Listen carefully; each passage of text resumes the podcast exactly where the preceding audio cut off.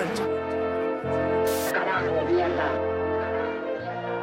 Se van a re- remontar a la estratosfera. Usted tiene que arrepentirse de lo que dijo. No, no me voy a arrepentir. Usted se tiene que arrepentir porque yo no hice nada de eso. Ay, si querés llorar, llorar, papi, mami, por favor, no.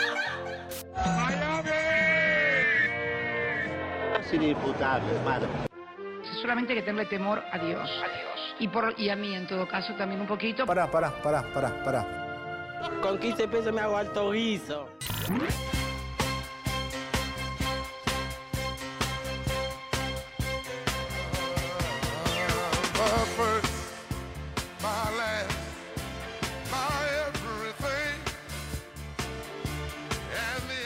¿Cómo le va, loco?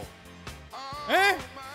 Ya sé, Maxi me dice arriba, Maxi me dice arriba, me hace así con las manos. Pero ¿saben qué me pasa? Hoy no estoy arriba. Hoy estoy triste. ¿Por qué? Porque a veces sucede. A veces uno está triste. No por, no, no, no por nada arrancó un poco. Ah, ah, claro, arrancó la, la temporada Kraber, ¿no? Arrancó la etapa de la sensibilidad cangrejo. Están cayendo los primeros cumple, cumplegrejos. Los primeros cumplegrejos de la temporada. Yo ando, ando un poco conflictuado, son días confusos para mí. Son días de ataques. Hay ataques. Gracias por esta cortina. Me agrada. Me siento. Me siento smooth. Me siento. Me siento suave. Me siento soft con esta curtain. Hablemos un poco, agoberos y agoberas, ¿no? Mientras nos hacemos cuddles. Mientras adquiero. Están todos bailando en cabina, boludo. ¿Por qué? ¿Por qué hacen esto solo el día que digo que estoy triste? O sea, me gustaría tener una cámara del otro lado. Nunca, siempre es pasividad hasta este momento. Es hermoso, gracias. Me están levantando el ánimo. Me están levantando el ánimo. Hablemos un poco de. Hablemos del conflicto. Hablemos del conflicto interpersonal. Hablemos del. Porque hay veces que uno elige el conflicto, como eh, uno tiene que combatir, y, y eso está bien. Y hay muchas veces que el conflicto lo elige a uno. Uno está en paz, ¿no? Está por la vida, está observando verdades, manifestando su alma, contemplando bellezas. Y el conflicto lo elige. Viene el con. ¡No! ¡Conflict! Y ustedes saben que.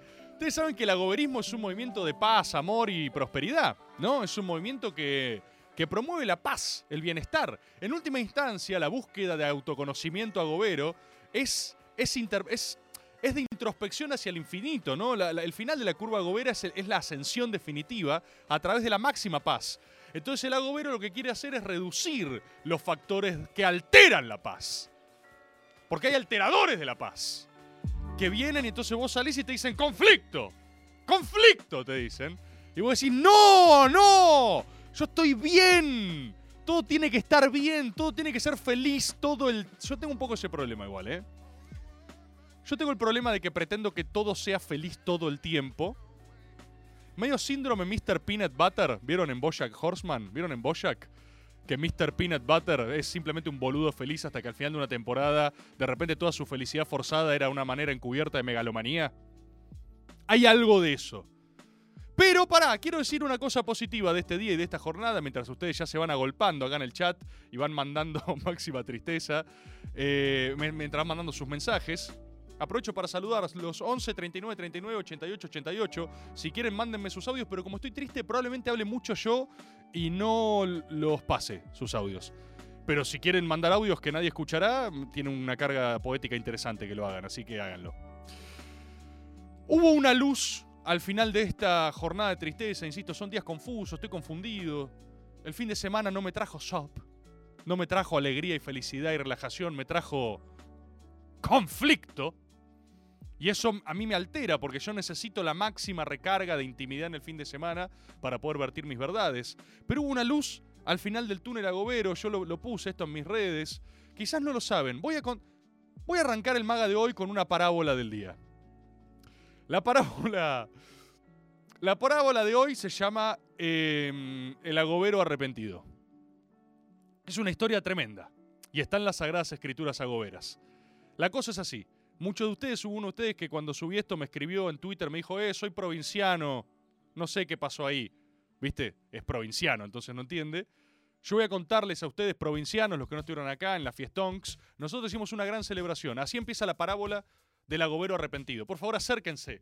Vengan, acérquense en ronda. Dispónganse en ronda y voy a contarles la, la gran parábola del agobero arrepentido. Vamos a elaborar qué lecciones sacamos de esto. Sucedió la Fiestonks, un primer evento multitudinario de fiesta, sexo, droga y descontrol, en el cual el pueblo agobero se fecundó a sí mismo. Y miles de bebés agoberos nacieron en parejas irresponsables que no quieren tenerlos. Eso fue el fruto, ¿no? De la fiesta, de la Fiestonks. Pero también hubo episodios, creo que nunca conté esto con este detalle acá. Cuando yo salí al escenario hubo agoberos que no pudieron manejar sus niveles de emoción, ¿no? Algunos lo tramitaron arrojándome a Dani en silla de ruedas al escenario. Otros lo administraron manifestando su pasión, su amor, ¿por qué no? Algo súper lindo. Y otros agoberos decidieron utilizar el arte del insulto para llamar mi atención, ¿no? Una verga, una verga, una cosa de estúpidos, una cosa que no tiene ningún sentido, porque el agobero es un movimiento de paz, de amor y de prosperidad. Pero yo sé, yo sé que en el fondo de esas expresiones lo que hay es amor no socializado, ¿no? Lo que hay es amor eh, no lo suficientemente seguro de sí mismo como para expresar lo que es amor. Entonces hubo un agobero que me estaba insultando mucho. Me estaba diciendo cosas ahí, en el, ahí abajo, ¿viste? Y yo lo veía. Y agoberos, debo confesar en esta parábola, eh, que yo he pecado también. Yo he pecado. Esto es creo lo que nunca conté. Cuando este agobero estaba atacándome, o intentando atacarme desde abajo del escenario, eh, yo profundicé. Y me equivoqué. Me equivoqué. No debería haber profundizado, no debería haber procedido así. ¿Qué me pasa? En general, cuando yo estoy caliente y no puedo cagar a piñas a alguien, hago algo que es casi igual de violento, o quizás más violento, que es tocarle suavemente la cara. ¿Ubican? ¿Ubican esta move? ¿Alguna vez la, ¿Alguna vez la hicieron? ¿Alguna vez se las hicieron? En, un, en medio de un conflicto, tocar un poco la cara, como... Eso está mal, ¿sí? Eso está mal. Es una forma velada de violencia que es tan o más violenta que el propio insulto. Entonces yo confieso que... ¿Qué, qué pasa? ¿Qué, qué pasa? ¿Qué, qué, ¿Qué están diciendo? Duele más que mil trompadas, dice The Wicked Toe. Sí, ya sé. Es, es mala leche. Es algo que yo tengo. Pero yo tengo también una darkness inside. Tengo también mi propia lucha interna por la moralidad, ¿no? Como el conflicto que tenemos los espíritus humanos adentro. Yo también soy, como ustedes, un humano. Solo eh, mejor que ustedes. Claro, no, eh, capaz les molesta que yo haya dicho esto recién, ¿no? Algunos dirán, eh, bueno, date la concha de tu madre, pero eh, no se enojen, ustedes saben eso. Ustedes lo saben. Incluso cuando me putean en Twitter y cuando dicen, wey, rebord, se, se le fue, se le fue al humo, wey, rebord, mirá, ahora ya la va a chocar. Incluso los que me bardean todos los días por Twitter, muy en el fondo, muy en el fondo de sus almas, saben que soy un toque mejor que ellos. Lo cual no me hace menos humano, porque retengo mi sensibilidad, solo me distancia un poco de ustedes, lo cual está bien también. Esta parábola les juro que va a algún lugar, no se preocupen. Sigo con la parábola del agobero arrepentido. Yo profundizo, quiero tocarle la cara y el agobero en un estado de frenesí y confusión, por supuesto profundiza él también. Ahí es donde hago la mea culpa, ¿no? Porque yo agarro y digo, no, oh no, no debía haber, no, no, te no debí darle bola, ¿viste? Pero bueno, me están toreando, yo agarro y digo, bueno, la concha de tu madre. Y entonces el agobero dijo, ya está, es ahora, profundización máxima. Intentó subir al escenario para el máximo combate, ¿no? Frente a lo cual sus propios compatriotas lo bajaban, le decían, no, tranquilo, no pasa nada. Yo lo que agarré y dije, me acuerdo, está Fede Mochi por acá. Le puedo mandar un saludo físico, un saludo presencial. Le digo a Fede, guarda con ese. Le dije, guarda con ese porque está medio gediento. Quizás no somos la organización más responsable del mundo, ¿no? Esto está bueno decirlo también públicamente. Fede Mochi también profundizó. Y Fede Mochi eh, se le tiró encima para combatir. Y después todos combatimos. Y eso no estuvo tan bien. ¿No? Y a partir de ahí quedó un gran dolor, porque ¿por qué quedó un gran dolor? Esto me interesa reflexionar. Porque de ese combate, quizás necesario para purgar algunos espíritus o conflictos que estaban latentes en el aire, de ese conflicto quedó una, un, gran dolor, una ausencia en el alma de esos agoberos. Este agobero era, platense, era de La Plata. Entonces el resto de sus compatriotas intentaban disuadir el conflicto, hablando en, platense, ¿viste? ¿Viste cómo hablan los platenses? Tipo, no, eh, pollajería, eh, pollajería, diagonales. ¡Ay, pollajería! Así, tipo lo. ¡Ah! Nunca hablando. Yo, yo fui a. Yo fui a La Plata la, otra vuelta y hablé y hablan, y hablan todos así. Eh, ¡Ay! Calle 3. Dicen, ¡ah! Claro, se estaban tratando de comunicar en platense, estaban tratando como de en platense, y ahí es el problema del lenguaje, ¿viste? Porque no te entendés. Porque. ¡Pollajería! Decía, ¿entendés? Y vos decías, ¿qué hace, platense? Y se fueron, ¿no? Se fueron con jurados. Yo no quería que se fueran, pero bueno, ahí las cosas escalan. Salen del control. Se fueron y se fueron maldiciendo en platense, ¿viste? Tipo, agita el brazo fuerte, hijo.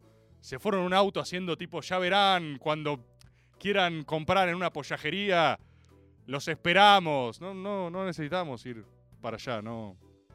Ya van a ver, cuando quieran caminar, caminar por una diagonal hacia una pollajería. Eh, no me vengaré en nombre de Julio Garro. Te esperamos en la 52. ¡Ah! Urbanismo planificado. ¿Viste las cosas que dicen los platenses? Nunca se juntaron con un platense. ¡Ay, soy de gimnasia! Voy a una pollajería. No, yo soy de estudiantes. Voy a un templo masón. Lo que hacen los platenses. Y yo siempre pensé, qué, qué lástima, ¿viste? Eh, acá, mirá, un platense me dice, no bardes a los platenses, sos porteño. Uy, perdón, señor platense, tengo una mala noticia para vos. Sos porteño sin los beneficios de ser porteño. ¿Sí? Perdón que te lo diga así. Si vos sos de La Plata, sos porteño. Si vos sos del conurbano bonaerense, sos porteño. Si vos sos de Rosario, sos porteño. ¿Sí? Y hasta ahí tengo un gran respeto por Córdoba Capital. Porque han generado del cordobesismo una identidad autonómica. ¿Que se basa en qué? En todo lo mismo que Buenos Aires, pero está muy en el centro del país. Y este resentimiento los ha diferenciado por encima del resto que acá el platense que me dice sos porteño, perdón, ¿vos qué te pensás que sos, pollajero? ¿Vos qué, vos qué te pensás que sos? Con tus di- diagonales, sos más porteño que yo, boludo. Tus calles son numeradas, son perfectamente planificadas. Por favor, entre porteños no nos tiremos, no nos pisemos la... No nos, no nos, no nos volquemos el, el latte macchiato. Entre porteños no nos, no nos tiremos la empanada del frasco, hermano. No nos tiremos la empanada del frasco. Cuestión, déjenme seguir la reputísima parábola, la concha de su madre. Lo que trato de decir es que quedó un gran dolor con esa experiencia. Porque yo agarré y dije, la verdad que la fiestonks la pasé como el orto. Porque vienen y gritan, ¿viste? Y son, unos hijos de remil puta. No todos. Ellos. Y después me tenía que bancar, que me escriban, porque después, viste, tuvieron su, su, su, su momento de gracia donde decían, Rebor es un hijo de puta, pues chupame la pija. Ponían un video. En el video se ve que le hago un mimo nada más. Se ve que él me dice algo y yo le digo, te amo, te quiero, aunque no comprendas lo que estás haciendo. Entonces ya cuando empezaron a subirse a, su propio pedestal moral, ahí ya me dio bronca. Porque agarré y dije, pará, yo sé que no debería haber profundizado, pero tampoco la pavada, ¿entendés? Si vos estás mega gediento en una fiesta y querés subirte un escenario a cagar a piñas a alguien, no, no, ¿entendés? Te, te fuiste, te fuiste. Hasta hoy, el platense, el pollajero, me escribió y me dijo, máximo arrepentimiento, quiero un indulto, he reflexionado, he peregrinado por el desierto, he caminado las diagonales sin rumbo en busca de la pollajería sagrada, y me dijo, te pido perdón, me equivoqué. Y cuando él abrió su corazón, yo le dije, "Eh, eh, eh, compatriota mío, yo también te pido disculpas porque si bien vos me, me hiciste garcha una noche entera por estúpido, yo no debería haber profundizado.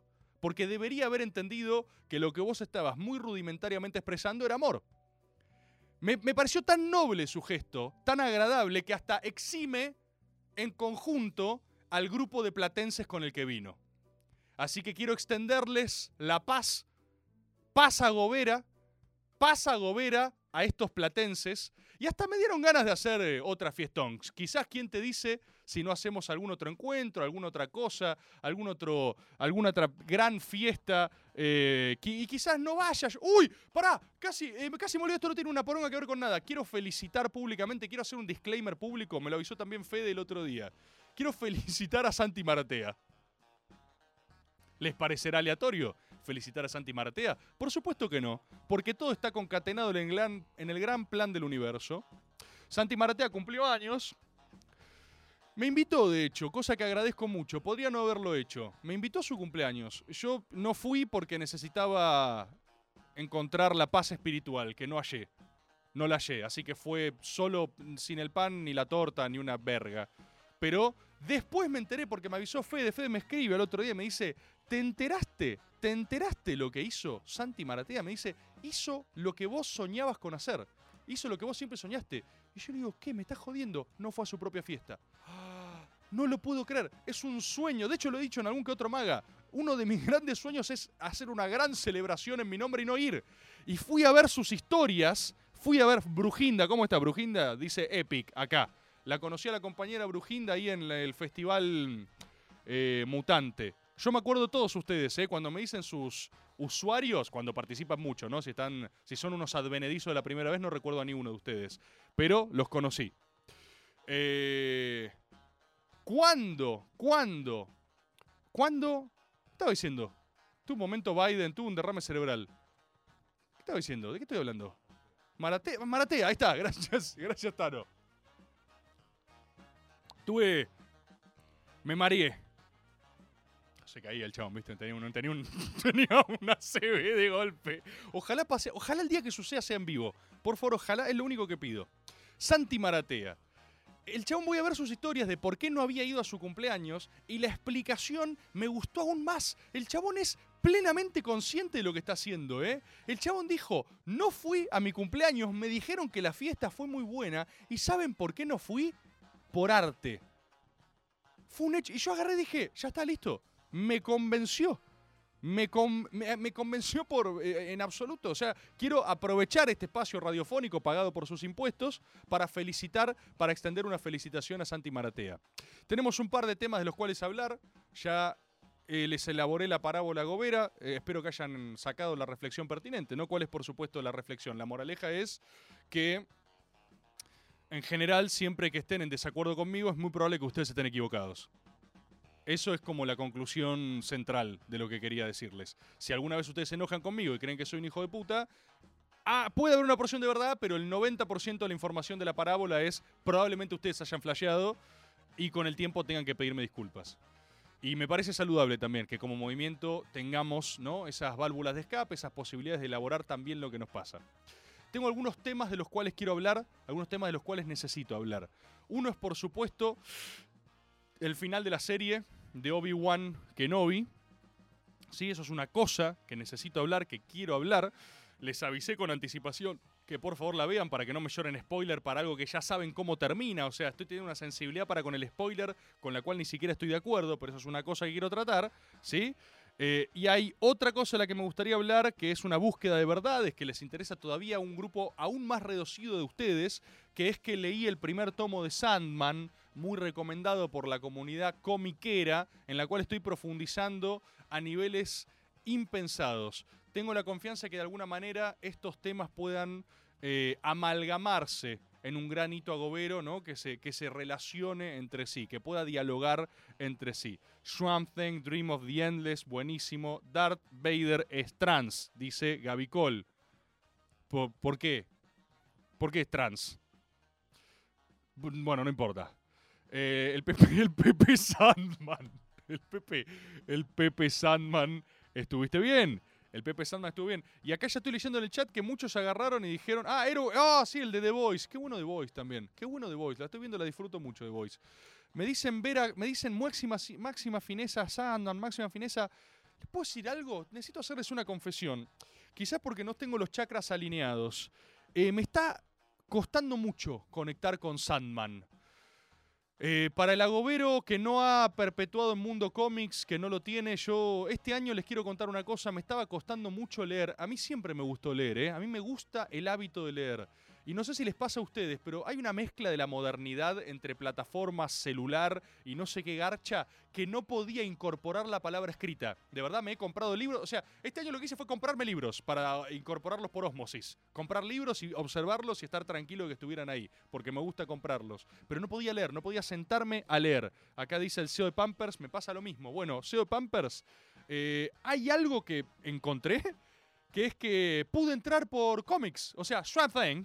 Swamp Thing. No saben la, la vergüenza que es ir a pedir. Me das un cómic de Swamp Thing a, a la comiquería. No saben lo estúpido que me siento cuando digo, me das el volumen 6 the Swamp Thing, por favor.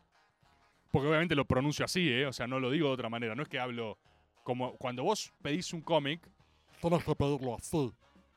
¿Sí? Y es vergonzoso, es, es incómodo para todos. Pero todos hablan así. Es el código común. El hombre pantano. Hola. Hola, me das, un- me das el volumen. Aparte, ya cuando pides el volumen 6 estás en la B, boludo, ¿entendés? Eso es algo que también sentís. Es muy raro eso que pasa con los cómics. Porque si yo, pido, eh, me das, eh, no sé, eh, esta tesis de Feuerbach. Yo soy un, un intelectual. Soy un tipo que está viendo cosas distintas. Si yo pido el, volumen 6 de solo puedo ser un estúpido. Y, y hasta el que lo vende lo sabe, ¿entendés? Eh, y, y- Swamp Thing tiene niveles de profundidad. Swamp Thing es Borges, ¿eh? Swamp Thing es Shakespeare. Yo no sé cómo enfatizar más esto. O sea, es, es literatura de la más elevada. Y tengo que fumarme que mi novia en mi casa, cuando el otro día le dije súper orgulloso que, que yo estaba contento porque había logrado volver a leer, ella se rió. Se rió, fue su reacción natural. Ni siquiera digo que fuese con maldad. Se rió y me dijo, ajá, sí, los, los dibujitos que estás viendo ahora. Y yo le dije, ¡No! Lo cual es aún más denigrante, ¿entendés? Porque, ¡No! ¡Te juro que está guapo! ¡No! Cada vez vas haciéndote más, más gutural, más monosilábico. Y, y- y es un pozo, boludo, y es un pozo porque, porque yo sé que es verdad lo que estoy diciendo, pero en, el, en, la transmisión del mensaje, el canal eh, lo hace imposible. Es que es una condena, es increíble. O sea, es como si la máxima fineza estuviera encerrada en el formato más pelotudizante posible. Yo estoy convencido de que es arte. Y ahora, o sea, la, cultura mainstream le da la razón, ¿no? A ese mundo nerd, porque la junta en repala. O sea, la junta en más pala que cualquier otro erudito del mundo. Pero sigue teniendo algo que cuando vos compras el volumen 6 de Swamp sos un boludo. Y no lo podés evitar. Y me pasa que leí el volumen 1 de Sandman. Ah, Dios, estoy más virgen que nunca, boludo. Leí el volumen 1 de Sandman. Sandman. Y me pasa que yo confío en ustedes. Yo sé que hay máxima fineza ahí porque lo dice todo el mundo. Y hablan con una pasión. Hablan ustedes de Sandman con una pasión que me conmueve. Pero la verdad me cuesta entrar. Me cuesta entrar a Sandman. Porque, eh, por muchas cosas. Por muchas cosas. Me da un poco de bronca su estética gótica. Estoy un poco refutador hoy, ténganme paciencia. Me está costando, no lo digo esto como un atributo, a mí no me gusta estar de este lado del mostrador. Yo quiero entender, yo quiero creer, yo quiero sentir. Pero el personaje es, es, es muy emo, boludo, es muy emo, es... Es como si, como si el profesor Snape de Harry Potter hubiera metido los dedos en el enchufe y al mismo tiempo escuchase Airbag. Y como que no, no conecto, no conecto, claro, full edginess. Es como... Es, ¿Qué te pasa? Dale, ¿por qué estás tan así gothic? Tan, ni, siquiera es, ni siquiera es un emo medio autista y sexy como el, Batfle- el Batfleck, no, el Battinson. Ni siquiera es ese tipo de emo, es solo... Es solo raro, ¿viste? Y me cuesta, me cuesta conectar. Entiendo que hay fineza, eh, entiendo que hay fineza. Pero ¿qué me pasa? ¿Qué me pasa? Termino el volumen de Sandman, vuelvo a Swamp Thing y digo, oh, oh, oh, oh, Swamp Thing, oh, oh, oh, Swamp Thing, tú sí que me entiendes. Swamp Thing, Swamp Thing es sexy. Swamp Thing es verde y grande y tiene colores y tiene sexo alucinógeno. Y, oh, shit, ponen acá en el chat.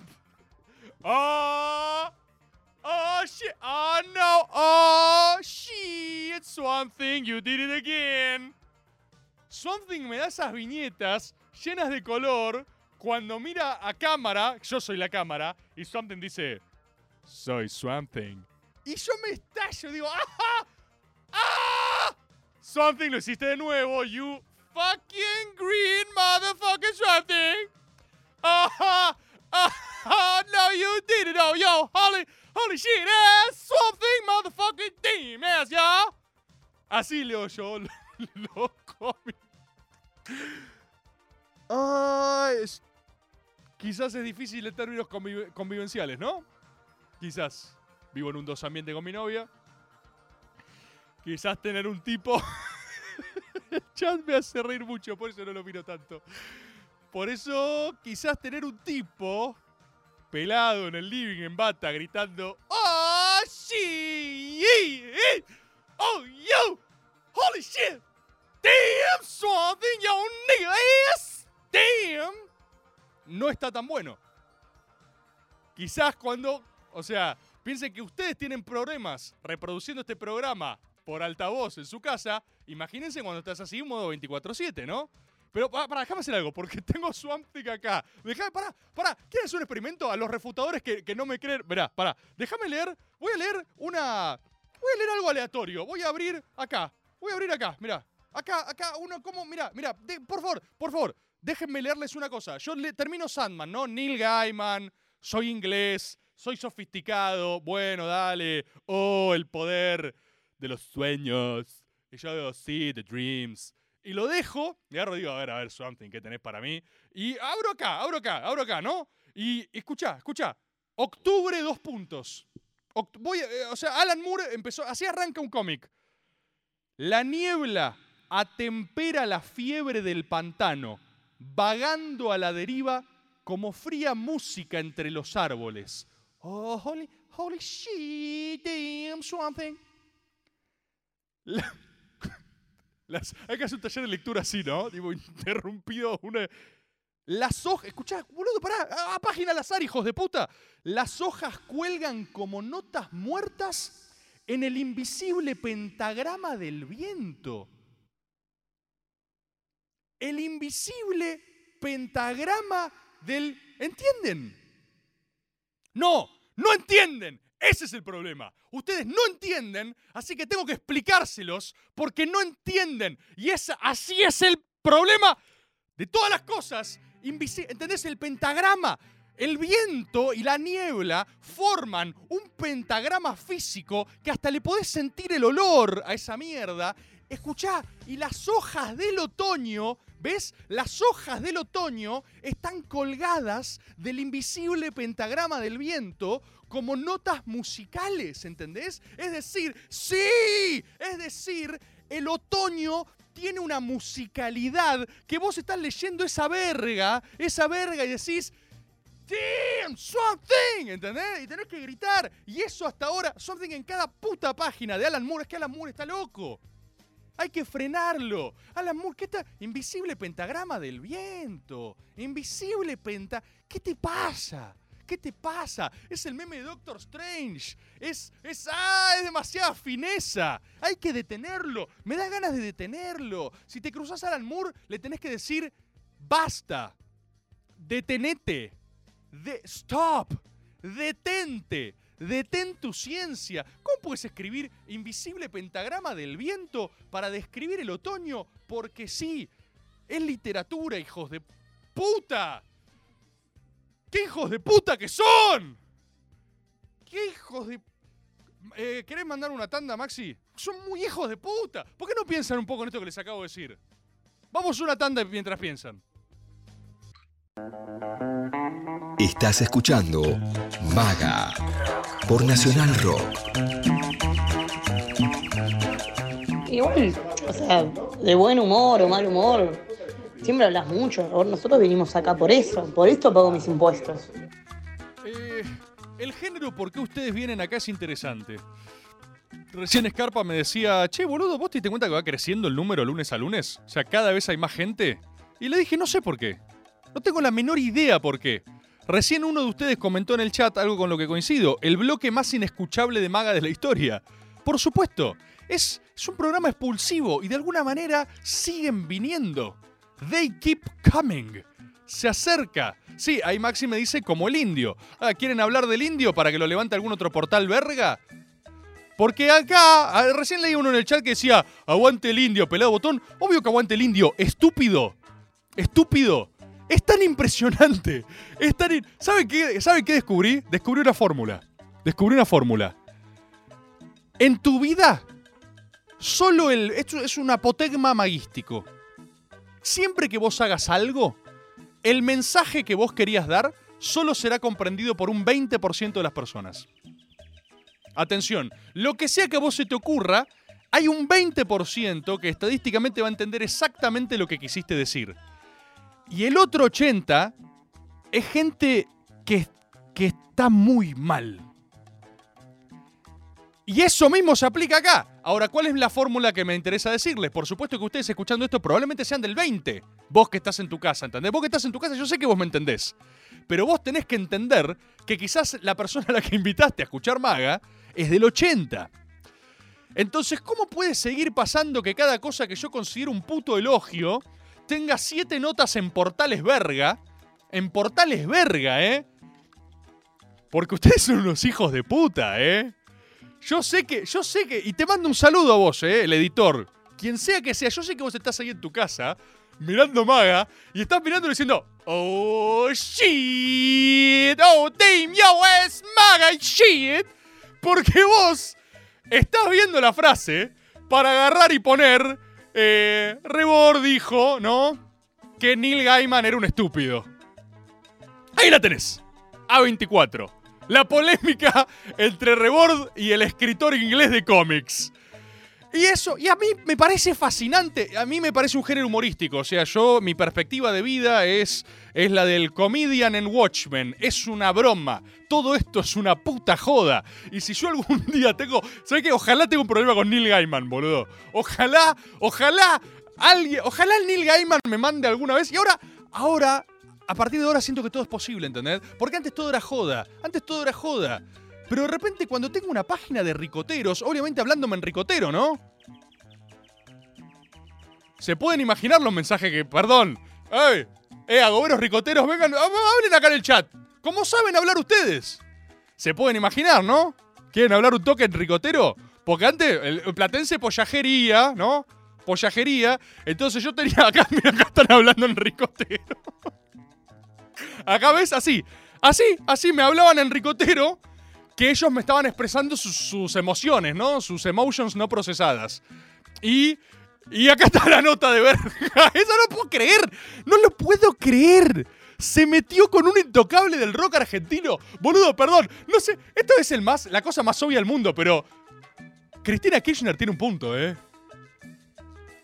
Yo toda la vida, pará, quiero, por favor, eh, tranquilícense, no me hagan ya un titular que diga Rebor cuestionó a Cristina Kirchner. Estoy diciendo que yo toda la vida, cuando vos la ves a Cristina tan enroscada con las tapas de los diarios, ¿no? Ubican lo que digo, Cristina sube una vez por mes una tapa súper enroscada de un diario. Y vos decís, es obvio que Mañeto se está cagando de risa en la casa. Es obvio que ya lo hacen para joder. Es obvio que ya no tienes impacto. Pero la mina cuando le llega la tapa dice, no pueden ser tan hijos de remil puta, hermano. Y esta es la primera que me pasa que yo veo un titular y me da risa, ¿eh? Le juro que me da risa. Pero capaz un día te pasa una cosa que es gravísima. Y la bajada es, se metió con un intocable del rock. Yo hablé con el indio para hacer un método. Me muero por... O sea, ¿qué les pasa? Ojalá hiciera un método. No puede, no puede. No puede por cuestiones de salud, lamentablemente. No puede. Pero fue increíblemente amable. Probablemente porque yo sabía escribir. Probablemente me contestó bien.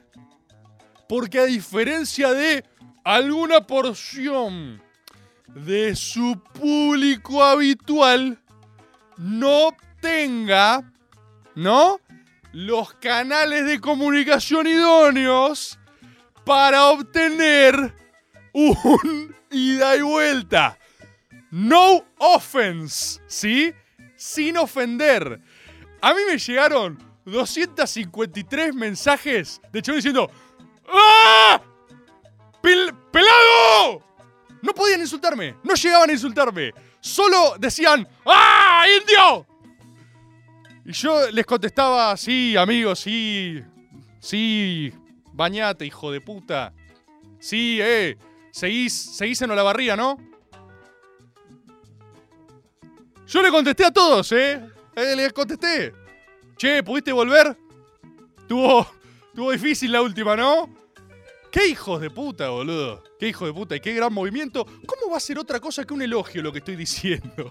¿Cómo va a ser otra cosa que un elogio? Lo que yo estoy diciendo es que algo así de grande y así de poderoso y así de multitudinario no está meramente mediado por sentimientos de amor. El amor no alcanza. Ahí hay odio también. Ahí hay muchas más cosas en juego. La verdadera pasión tiene amor, pero tiene odio también. Y el que sabe movilizar esas cosas, el otro día fui a ver a Babasónicos.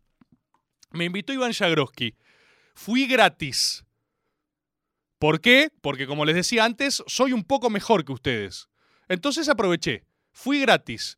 Hay varios de ustedes que estaban en el público y me saludaron de abajo, lo cual fue enloquecedor, porque se subieron una grada y gritaron ¡Rebor! Y yo los saludé. Les quiero decir una cosa. Babasónicos. Eh, eh, tengo una. retórico. Rebord. Rebord, me dice un agobero. Rebord. Un agobero conjetural. Hola, Rebord. Soy un agobero conjetural. ¿Dárgelos odia a su público? Por supuesto que no. Por supuesto que no. Dárgelos ama a su público. Es lineal. Es lineal. Y a mí me causa más fascinación la del Indio Solari, por supuesto. Me causa más fascinación ese tipo de vinculación. Obviamente, si ya lo saben, ¿por qué me hacen explicar lo obvio? Si ya lo saben. ¿Saben lo que es? El público de Babasónicos terminó el recital. Terminó el recital. La gente aplaudió así. Y después hizo silencio. Babasónicos literalmente volvió a tocar solo por motus propio. ¿Vieron, ¿Vieron la secuencia esa donde siempre la gente agita tanto que el artista tiene que volver? Bueno, en Babasónicos no sucedió. Hay un nivel de respeto tan grande, tan grande. O sea, todo el- es yo fui a ver al público. A mí me gusta ir a lugares a ver la masividad del público. Me gusta ver cómo se comportan tribalmente los humanos. Y estaban todos así. El público de Babasónicos hace esto, mirá. Uh, ma, zumba, suapa, suapa, zumba. Me, ha- me gusta Babasónicos, ¿lo puedo aclarar una puta vez? Me gusta, me gusta la pregunta, está buenísimo. El disco nuevo me gusta, yo lo pongo en mi casa, ¿sí? Ahora, el babasónico, el humano babasónico, hace tipo suapa, suapa. Ah, no puedo ver mucho el chat. Creo que necesito una anteojera con el chat, porque si lo veo me voy. Suapa, suapa. Estaban todos así. Estaban todos, o sea, al instante, al instante que entra Dárgelos, viste que Dárgelos hace esto, mirá. Viste que Dárgelos, viste que Dárgelos hace así. Viste que, viste que Dárgelos, Dárgelos convirtió, Dárgelos, Dárgelos convirtió algo completamente antiestético en un sex symbol. Lo cual demuestra también que la vida es una joda, ¿eh? Lo cual demuestra que lo único que importa en la vida es la opinión que vos tenés de vos mismo. Si quieren atajar esta verdad, atájenla y si no, váyanse a la concha de su madre. Porque estoy harto de tirarle flores a ustedes cerdos. Lo único que importa en la vida es tu autopercepción. Dárgelos está convencido de que es súper sexy y sale al escenario y hace. "Oh, suapa, suapa, suapa, suapa, suapa, suapa". Y cuando aparece Dárgelos, que si lo vieras en un cajero, si lo vieras haciendo fila para comprar media docena de medialunas, eh, capaz no lo ves. Pero cuando entra en ese lugar, sucede lo suapa, suapa. Y, yo pude observar cómo el público. Es increíble el público de Basónicos, boludo. Es- o sea, mira así, está estático, aparece Dar. Ap- apare- aparece Árgelos y dicen, oh, momento suapa, suapa. Hacen así, suapa, suapa, suapa, suapa. Lo hacen por una hora y media, o sea, lo brevísimo que dure eso. Dárgelos se despide, se va. Nadie hace nada, o sea, esperan en silencio. Y cuando Dárgelos vuelve a decidir aparecer, vuelven. Uh, unos temas más. Suapa, suapa. Suapa, suapa. ¿Viste? Es fascinante. Es fascinante. Es. es eh, ¿Cuánto. Suapa time is over. Claro, ¿cómo no va a amar a su público Dárgelos? Son la gente más respetuosa del mundo. Es el, es el público más cómodo de la galaxia. Dárgelos podría hacer un show sin escenario. Dárgelos podría literalmente estar tocando con gente al lado sentada o mirándolo en ronda y él haciendo suapa, suapa, suapa, suapa. Todos esperarían a que termine y simplemente se irían a sus casas. Es enloquecedor. ¿Saben cuánto tardó el Movistar Arena en vaciarse? 20 segundos. Es físico. O sea, ni en, un, ni, ni en un simulacro de incendio vacías un lugar tan rápido, boludo. O sea, terminó, no hubo ni tráfico. No había ni embotellamiento en el Movistar Arena. Porque. Porque cada uno suapa suapea a su perfecto lugar. Cada uno. Cada uno sabe en esa suerte de, de eróticamente colmena, eh, drogada con, con MD y con éxtasis y todos tocándose así, frotándose los pezones, saben que eso termina y saben, son como un panal de abejas. Son como, ¿vieron? Como que cada uno ocupa su lugar exacto. Cada uno dice, "Sua- Suapa, sí saben volver. Todos vuelven a su casa. En perfecto estado. En perfecto estado. De hecho, de hecho, vuelven más frescos que antes. Vuelven refrescados. Vuelven con energía. Vuelven, vuelven listos para laburar. Es como que dicen, "Uh, ya me saqué los suapa. Hora de trabajar. ¡Guau! Suapa.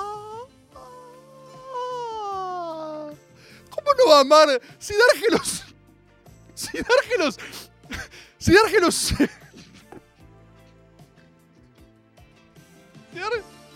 Si Dárgelos se cruza a un babasónico por la calle, es la interacción más amable del mundo. Quizás hasta ni exista. Quizás. Quizás lo que. Escucha esto. Escucha lo loco que es esto. Quizás lo quieren tanto que hasta lo respetan. Que es una locura total. Quizás el babasónico dice. "Uh, hoy lo voy a. Hoy, lo voy a Dárgelos.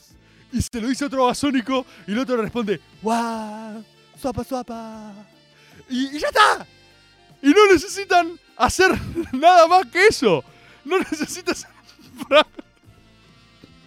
¡Ay, Dios! Eh, bueno, A- A24 tiene un par de titulares, ¿no? Si, di- digo, el editor, si los quiere encontrar, le mandamos un saludo grande. Si los. Obi-Wan acá, acá, chat. Mirá cómo. Mirá, mirá qué eficaz este agobero. ¿Vieron lo que hizo este agobero? Mandó un texto así de Obi-Wan porque sabe Cris, Cristiano Ronaldo. ¿Qué les pasa, boludo? ¿Qué les pasa? Por eso siguen viniendo. Cristiano Ronaldo. Vamos, vamos a satisfacer el pedido de Cristiano Ronaldo. Quiero hablar un poco de Obi-Wan porque es una serie no exenta de controversia, ¿no? Yo ya he hablado de George Lucas, de cómo te da. eh, cómo, cómo George Lucas desprecia profundamente a su público. Ahí tienen otro, ¿no? Ahí tienen, ahí tienen Obi-Swamp. Ya, está, ya están idos ustedes. Ya no pueden volver. Sé que no pueden volver. Voy a hacer este epílogo nomás y nos retiramos porque fue mucho por hoy. Ya de- definimos dos grandes culturas de identidad nacional troncal argentina. Obi-Wan eh, fue muy. A ver, hay una crítica que la conjura innecesaria, ¿no? Eh, ¿Pero qué aportó? Bueno, allá, allá ellos yo creo que lo que aporta es disfrute, como lo elaboraba el otro día. Pero definitivamente, si alguien tenía dudas, yo quiero decir lo siguiente. Hay cosas, hay grandes travesías que solo se hacen para un momento de máxima fineza. Y en este caso fue esa escena de 40 segundos. Escarpa, ¿estás al día? ¿Sí? Listo. Fue esa escena de 40 segundos del final, ese careo final entre eh, Anakin, entre Darth Vader y Obi-Wan y Ewan McGregor, ¿no? ¿Por qué? Y permítanme decodificar algo que ustedes seguramente percibieron en su fuero más íntimo, pero quiero decirles científicamente qué es lo que hicieron, porque la resolución fue espiritualmente concordante con la matriz simbólica y metafísica de Star Wars. ¿Cuál es la matriz simbólica metafísica de Star Wars? El máximo entretenimiento. Eso es George Lucas. El otro día, después de que hablamos de George Lucas y cómo odia a su público, alguno de ustedes, un agobero, me ponía un clip de cuando estaba con Samuel L. Jackson y Samuel L. Jackson le pide un sable violeta y George Lucas dice, "Eh, bueno, en realidad los malos usan rojo y los buenos usan azul o verde. Y Samuel Jackson dice, ah, yo quiero violeta. Y George Lucas dice, bueno, ya fue. Así resuelve el canon George Lucas, ¿entendés? Así. Así trata George Lucas lo que vos considerás sagrado. Lo cual para mí es una forma muy elevada de arte. Que es que pone primero. Es la suya, no sé, no es ni mejor ni peor que otra. Él pone primero el entretenimiento. y se va cagando en lo que sea que venga. ¿Sí? Entonces, los yankees harder, better, stronger, faster. Eso es espiritualidad de consumismo y descarte norteamericano. Completamente diferente a la inglesa, ¿no? Alan Moore, por ejemplo. Estábamos estudiando Alan Moore. Alan Moore es sofisticación, fineza, conchudismo. Jodido, es un viejo jodido, es un viejo que no le cabe una, es un viejo que seguro le vas a hablar y te trata mal, ¿entendés? Es un viejo que todo lo que ve en la tele le parece basura, garbage, garbage, porque eso es muy inglés, es muy inglés. Comen fish and chips, son unos jodidos, ¿entendés? El yankee come McBurgersmith, McBurgerson, quiere más cheddar y más bacon. Entonces, permítanme decir lo que sucede en el episodio 6 de la serie Obi-Wan. Vos tenés un dilema histórico. La, la, saga más interesante en la historia de Star Wars es efectivamente el derrotero de Anakin Skywalker. No estoy diciendo nada nuevo. Esa es la trama central que sostiene incluso las tres nuevas, las versiones extendidas, porque en ellas lo que prima es el recuerdo de Darth Vader, es la sombra del abuelo en última instancia. Hasta ahí. Y tiene que recuperarlo J.J. Abrams poniendo esto de, soy Skywalker así de la nada porque ya no saben qué poronga hacer, fiel al estilo Star Wars, no saber qué poronga hacer, ¿eh? En ese sentido respetaron el canon. ¿Vos qué tenías? Tenés un dilema. Tiene mucha épica mostrar a Darth Vader con el casco puesto. Y, que, y tiene mucha épica cuando Darth Vader no tiene el casco y está todo hecho Pigersmith, ¿no? Final de las 6. Momento de redención de Darth Vader. Él, ya me salvaste, ya me has salvado, ¿no? Conmovedor, conmovedor. Momento de máxima oscuridad, casco. Entonces, una mesa de científicos yankees se juntaron llenos de grasa y llenos de bacon y llenos de cheddar, que es como sucede en las reuniones yankees. Las reuniones más importantes yankees suceden así. Juntan coca y mentos y tienen ideas y se bañan en cheddar. Entonces así estaba George Lucas con Disney y todos como diciendo, we need more cheese, we need more bacon. Y uno vino y agarró y dijo, maldición, God damn it, decía, we, tenemos casco, we've got helmet, we've got no helmet. ¿Cómo podemos harder, better, stronger, faster. How? How, god damn it? Y así tiraban tipo cheddar a la pared, que es la forma yankee de enojarse. ¿Viste? Revoleaban cheddar y qué sé yo. Y decía, ¿cómo puedo mezclar casco y no casco? ¿No? La intensidad y oscuridad del casco con la vulnerabilidad y oscuridad de la cara desnuda de un Anakin mutante. Y ahí un yankee se paró y todos callaron y, dije, y, y ese chabón habló y dijo, casco sin casco. Y todos dijeron, ¿what?